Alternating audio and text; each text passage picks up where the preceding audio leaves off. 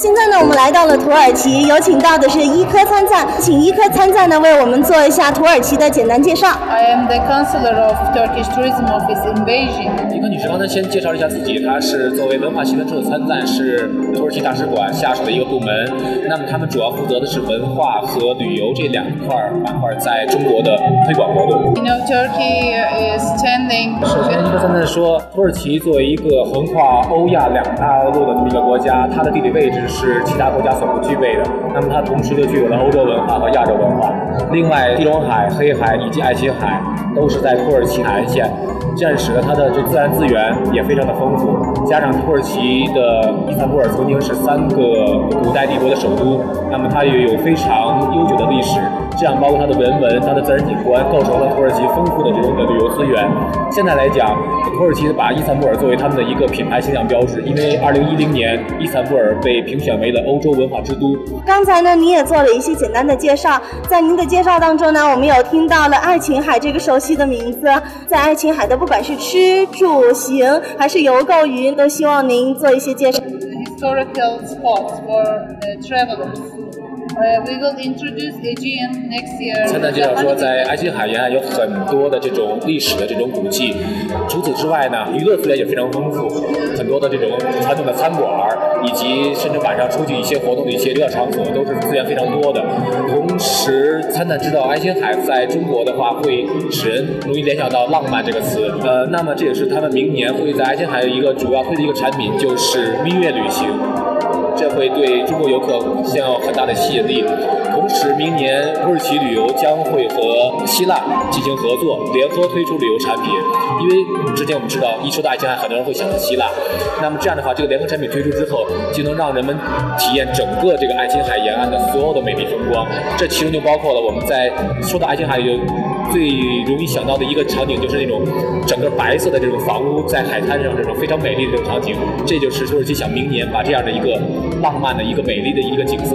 推到中国的游客的面前来。好的，刚才呢我们也听到了浪漫度蜜月哈，针对度蜜月，针对新人，那爱琴海绝对是一个最好的选择了。那么针对新人来说，你们有什么好的景区景点非常适合新人去的呢？Uh, we will create a product for next year uh, with Greece. 蜜月的旅游产品应该是会和希腊旅游局来合作联合推出，那么他们会有一半的时间在土耳其这边，一半时间可能在希腊这边。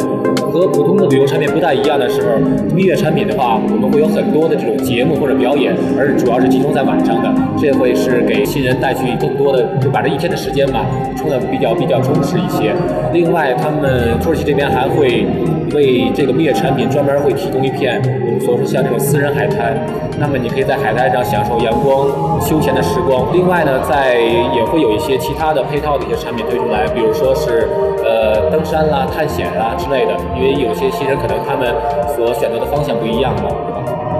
借此机会呢，也想问一下您，以往有没有参加过咱们这个旅交会？那对本次旅交会有一些什么样的感受？It's my first exhibition in China.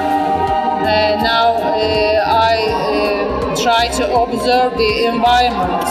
and see the other. 首先，这是参赞的第一次在中国的一个参加一个展会，因为他上任刚刚一个半月的时间。他在这次展会可能更多的是从其他的国家的一个展馆多了解一些知识，然后吸收一些东西。呃，为了他明年能够更好的去把这个土耳其的这个形象推广到中国的这种游客面前。那么明年他们推广的可能是和今年的会有一些些不同，他们要向中国游客展现更加现代的这种土耳其的一面，更加的吸引人的一面。呃，外还有一个就是说，因为现在中国去土耳其的游客现在还毕竟一年只有七万人，这是去年的一个数字，相比他们整个全国整个土耳其一年两千六百万的这么一个游客数量来讲，还很远远不够，所以他们觉得他们应该能够重新建立一个新的这个土耳其的旅游形象，而且能够应该完全足够能够去吸引到更多的这种中国游客去土耳其旅游。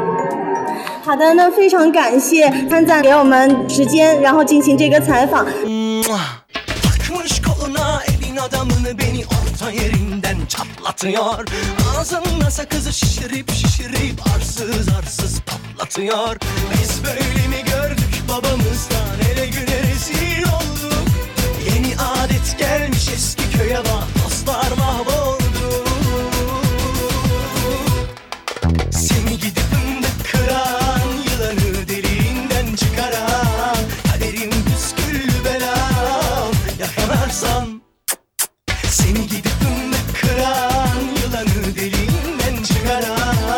Kaderim püsküllü belam Yakalarsam